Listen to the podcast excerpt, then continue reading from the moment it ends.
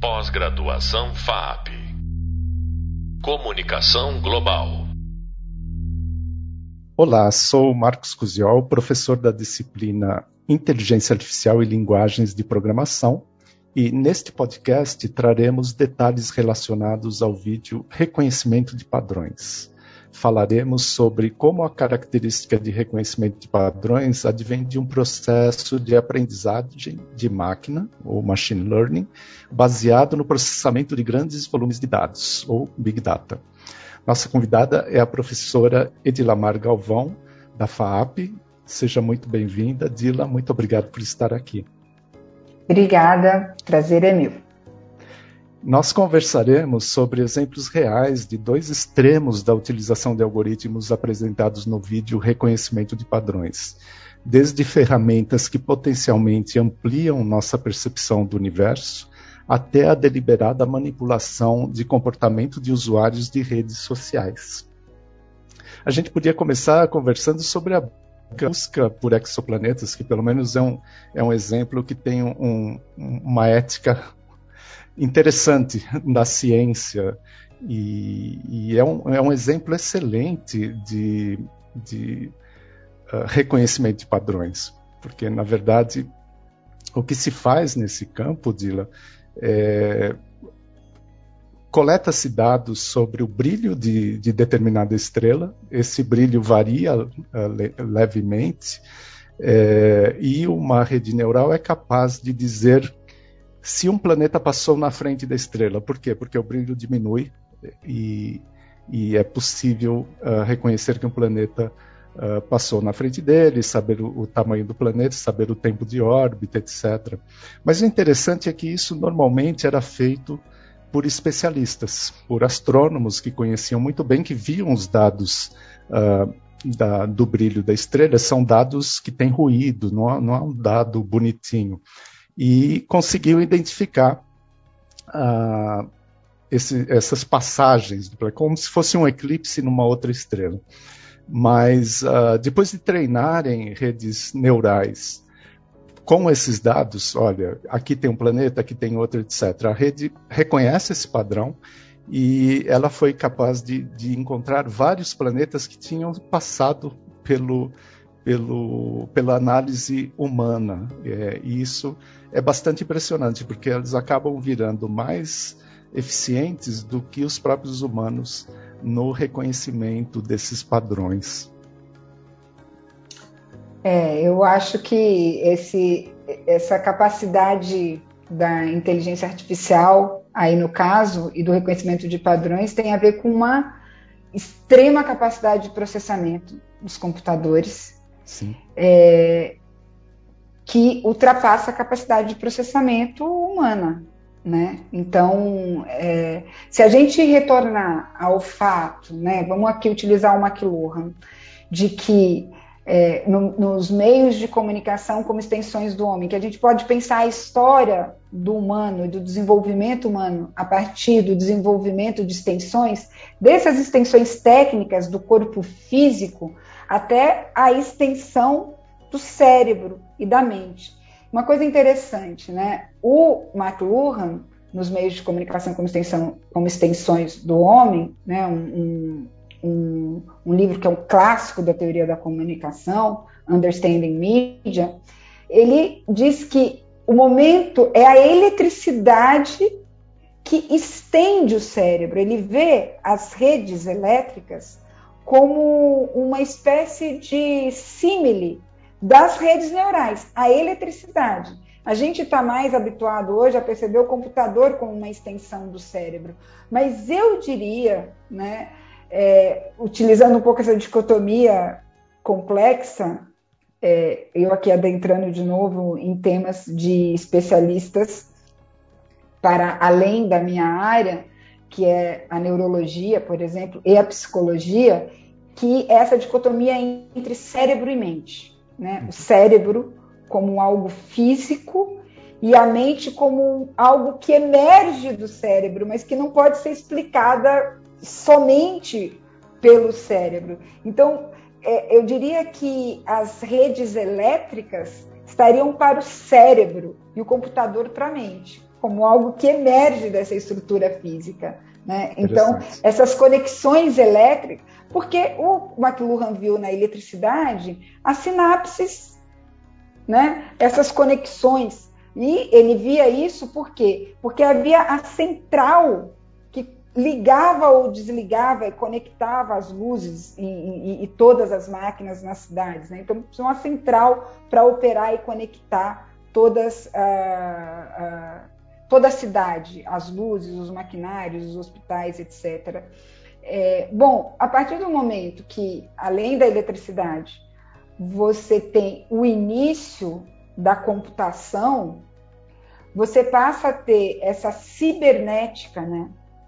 Porque é importante entender esse conceito de cibernética, de uhum. um órgão de controle dessas é, é, de todas essas ações que algo pode ter, né? É, é, é, isso que, nesse sentido, você começa a ter, então, estendida essa própria capacidade humana de organizar, discriminar, porque nós fizemos isso, né?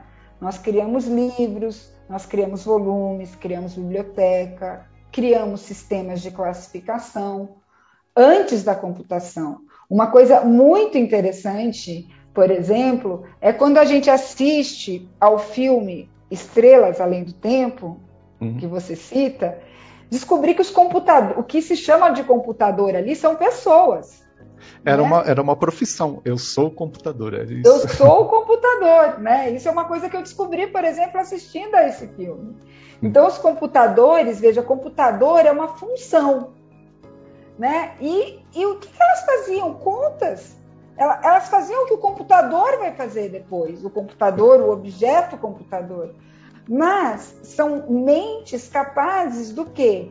De verificar né, é, de, a, a velocidade, a velocidade de chegada, o atrito, se isso quer dizer de, de contabilizar, ou seja, só estou aqui chamando atenção ao fato de que faz parte da história humana ter gerado esses critérios de discriminação, de classificação, de contar, de mensurar, etc.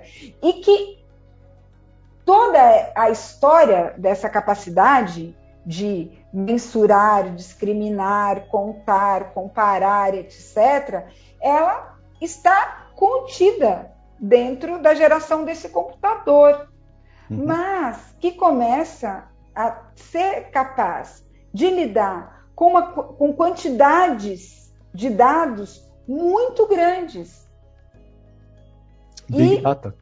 Exatamente. E, e, então, nós estendemos esta capacidade de mensurar, discriminar, contar, comparar, verificar, etc. Mas é, criando regras a partir de, destes algoritmos que não vão errar, porque eles vão aplicar. Né? Todo mundo que já fez aqui uma conta de, é, de segundo grau sabe que a gente pode errar lá no finalzinho, né? Que a gente pode esquecer um menos, um mais, etc. O computador vai aplicar a regra sem erro, vai chegar ao resultado e às vezes você precisa fazer isso milhares de vezes, porque são milhares de contas, né? Nós e numa velocidade altíssima, né? Numa velocidade que, que nós não conseguimos mais competir, não? E, nesse, é, e, e tem outra, nós humanos estamos, como eu disse, sujeitos ao erro. Né? Sujeitos ao erro, sujeitos ao sono, sujeitos a, a, a, coisas humanas.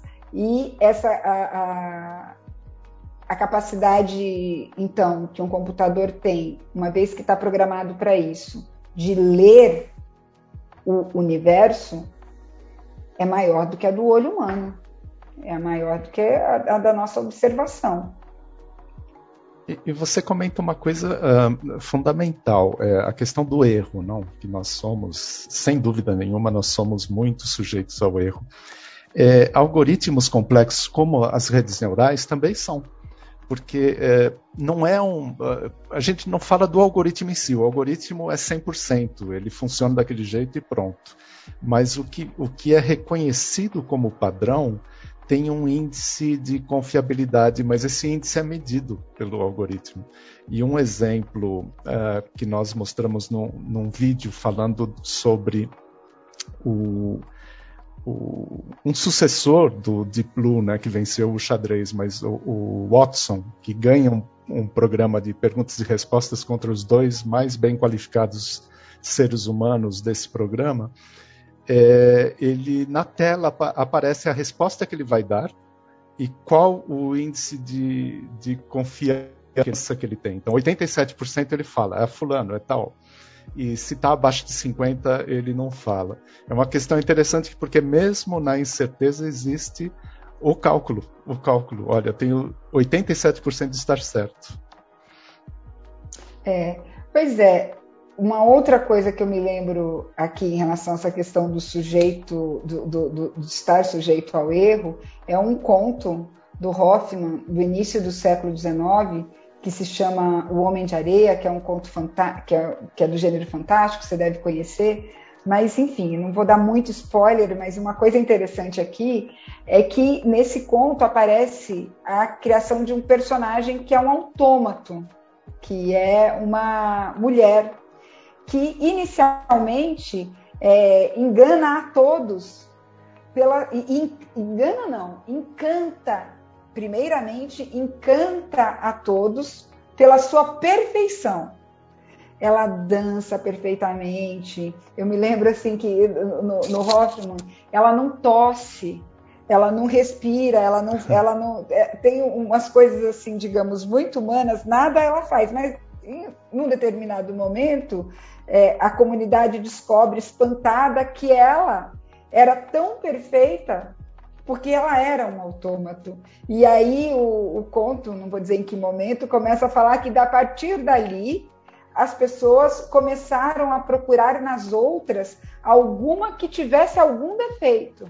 E eu acho isso muito interessante do conto do Hoffman, porque justamente associa o humano ao, entre aspas, ao defeito, aquilo que não é perfeito, aquilo que não é previsível, aquela aquela personagem feminina que é encantadora por sua perfeição, ela depois se torna assustadora porque tal perfeição não é humana, né? E aí se associa ao humano ao erro.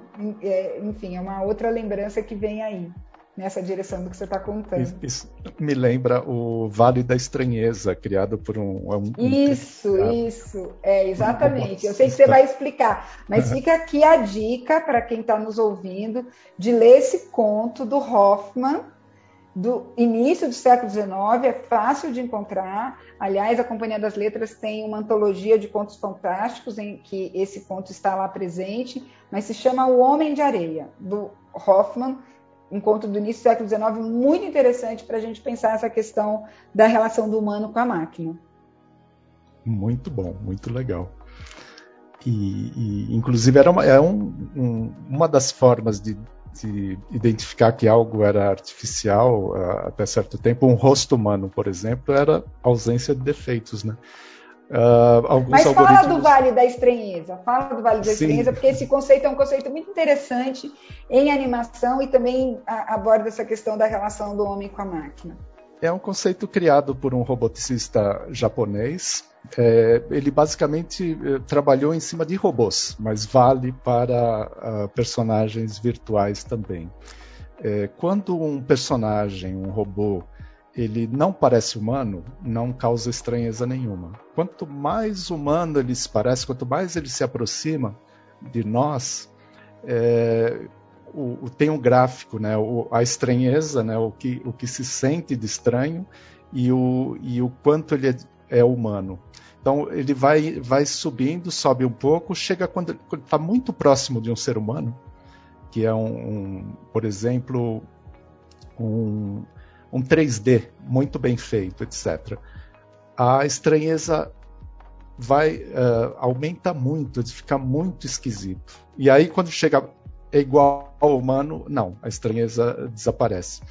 É, na verdade, não é a estranheza que ele mede nesse gráfico, é a, o conforto não da pessoa. Então, o, a, na verdade, o, o gráfico cria um, uma vala, um vale, por isso vale da estranheza. Ele vai lá para baixo fala: opa, isso aqui não é, isso é muito estranho para mim, isso não é confortável. E ele compara esse, esse fundo do vale com zumbis, com criaturas, uh, robôs, né, com aqueles olhares vidrados, e isso vale bastante para personagens de animação 3D, por exemplo. É, pois é. Agora, eu acho que, além dessas referências que a gente está dando sobre a relação do homem-máquina, a gente poderia voltar a falar agora de um assunto que a gente abordou num outro podcast, que é o efeito da, dos algoritmos nas nossas decisões. A gente anunciou que ia falar do, da Cambridge Analytica, então que tal a gente ir para esse assunto agora? Claro, eu, na verdade, é, é, vamos voltar na questão da Cambridge Analytica, no, na interferência, se a gente pode usar essa palavra, na, na eleição do Donald Trump é, no que foi feito, segundo muitos alegam, no Brexit, embora a própria Cambridge Analytica negue, é, mas que na verdade teve, teve o seu início justamente na inteligência artificial. E esse início não é muito bem uh, explicado, não é muito, muito conhecido, porque existem uh, vários uh, trabalhos com inteligência artificial para fazer o perfil psicológico de um usuário de rede social. E eu acompanhei muito um deles, que é o do, do Michał Kosinski. Mas é, a, a Cambridge pode, Analytica pode ter usado uh, um, algum outro, alguma outra base. O, na verdade, esse da, da, Universidade de Cambridge, vejam que é a mesma cidade, não?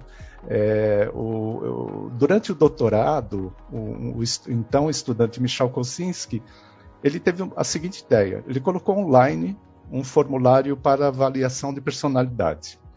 E um formulário, de, aliás, de um teste uh, padrão de personalidade que chama Big Five, em inglês, os cinco grandes, né? que avalia cinco fatores psicológicos. Os fatores são abertura, agradabilidade, extroversão, conscienciosidade e neuroticismo. É um teste padrão, muito usado nos Estados Unidos e na Inglaterra. Bom, ele, ele achava, teve um colega dele que ajudou uh, ele com, com esse, esse, trabalho de doutorado, eh, mas ele achava que ia receber talvez 100 respostas do, do formulário. Uhum. Uh, o formulário foi publicado no Facebook, viralizou e ele, ele teve, em um curto espaço de tempo, mais de 86 mil voluntários que responderam. Né?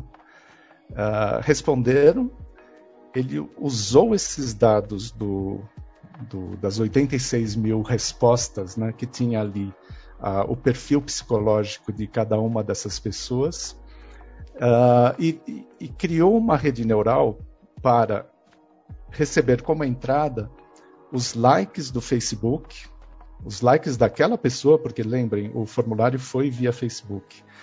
E a saída ele treinava com uh, os cinco fatores. Então, na entrada, o, que tipo de likes ele tinha, na saída, o, a, o resultado do teste uh, de personalidade que ele fez.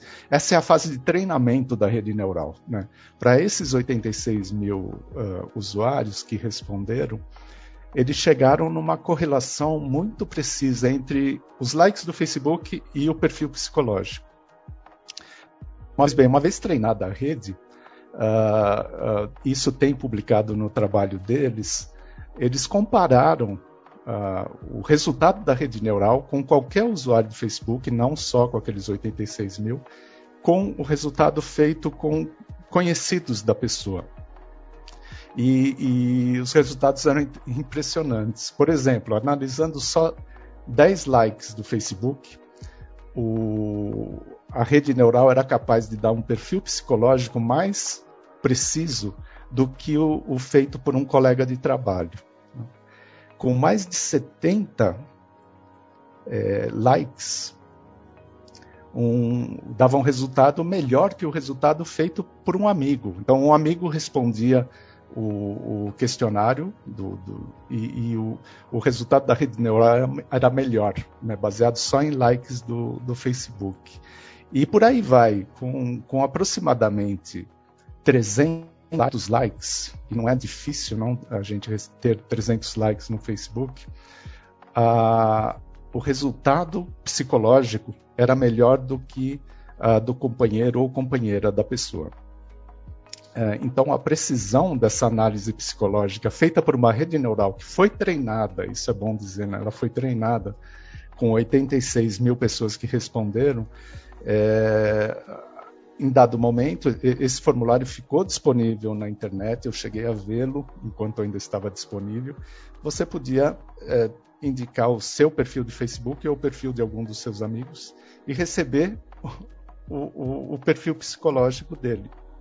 Então, e algo assim.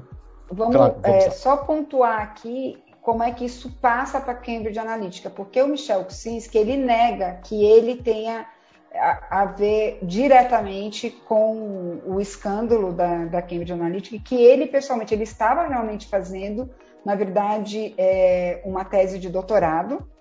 E é, ele discutiu com um outro pesquisador, que é o Alexander Kogan, e o Alexander Kogan é que desenvolveu um, um aplicativo que se chamava This is Your Life. E é uhum. é esse aplicativo que coletou, na verdade, 270 mil, 270 mil respostas. E isso é, gerou um acesso a dados de 87 milhões de usuários. Que eram os amigos daqueles 270. Né? Exatamente. E que o Facebook é, atribuiu a isso uma falha de segurança. Importante a gente dizer que, na verdade, em nenhum momento, nunca ninguém assumiu que é, isso tenha sido responsável pelo resultado das eleições do Trump. Isso não foi assumido em nenhum momento, tanto porque isso poderia gerar toda uma discussão de impugnação das eleições. E nos Estados Unidos parece que, diferentemente do que no Brasil, se leva eleições muito a sério. Então, não, não se impugnou, é, é, se assumiu a eleição do Trump como uma eleição resultado da enfim, da intenção dos norte-americanos de que Trump fosse presidente. Mas fato é que tudo isso gerou uma é, dúvida que paira até hoje né, uhum. sobre as eleições e que isso tem um efeito muito difícil porque é, essa dúvida sobre as eleições tem pairado, né, tem se, se espalhado de uma maneira é, muito grande, não só nos Estados Unidos, mas aqui no Brasil também, gerado uma crise de confiança.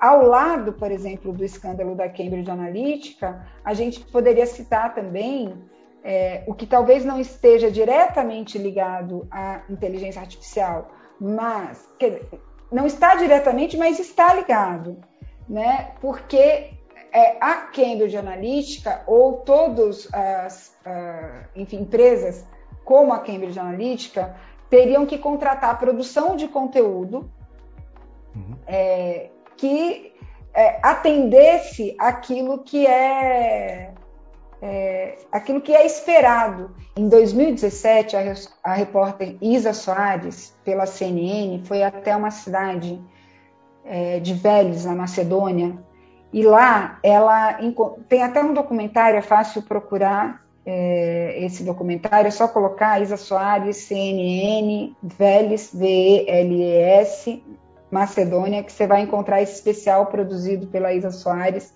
em que ela mostra como toda uma cidadezinha pequena, jovens dessa cidadezinha, é, se voltaram a preparar conteúdo falso que atendesse para ser direcionado para potenciais eleitores do Trump.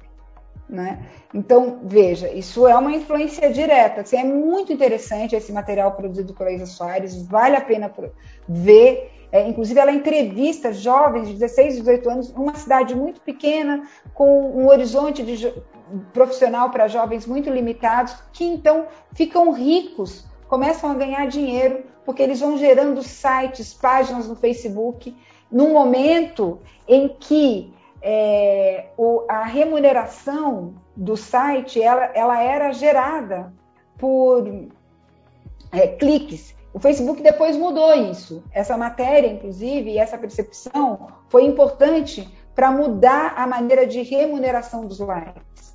Mas é, naquele momento, essas páginas ganhavam muito dinheiro como uma remuneração dos likes e de curtidas e enfim. E elas cresciam muito no, no momento em que elas geravam conteúdos pró-Trump.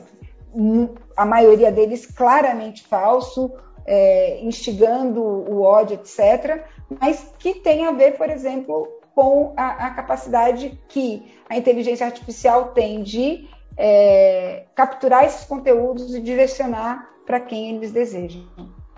Exato. Isso mudou por causa do escândalo, né? O, a contagem dos cliques e mudou também o acesso aos likes, que era diferente nessa época e permitia que, que a avaliação psicológica fosse feita sem que se roubasse dados. É importante a gente dizer, foi, houve o roubo de dados sim, porque uh, quem respondeu o formulário não esperava que aquilo fosse usado para isso, então o dado foi é, apropri se, se, apropriaram dos dados. É, mas tem também a questão da capacidade de, de interpretação da, da, da rede neural. Mas a gente vai é. continuar em temas muito parecidos com esse. Eu só quero falar uma coisa antes de a gente terminar, a gente está estourando um pouquinho o tempo, mas para dizer o seguinte: você disse, né, nós conversamos no outro episódio, o quanto que é, a gente precisa rodar os algoritmos para saber o que, que, eles vão gerar. Isso é um, uma das questões que a gente também pode pensar. Muita coisa está acontecendo sem que se previsse os efeitos que elas iam gerar. E Exato. nesse caso também a, a gente tem um exemplo de como que é, a gente, ou as empresas, corrigem, de, digamos assim, o, o algoritmo depois que ele gerou um determinado efeito. A questão é, será que nós temos tanto tempo assim? Eu acredito que não. Mas eu queria te agradecer muito, Dila. Este foi o podcast Machine Learning 2 apresentamos exemplos reais de reconhecimento de padrões e de aprendizado de máquina, além de como essas aplicações podem ter desdobramentos muito diferentes em termos éticos. No próximo podcast falaremos sobre algumas tendências surpreendentes da inteligência artificial para os próximos anos. Até lá! Pós-graduação FAP Comunicação Global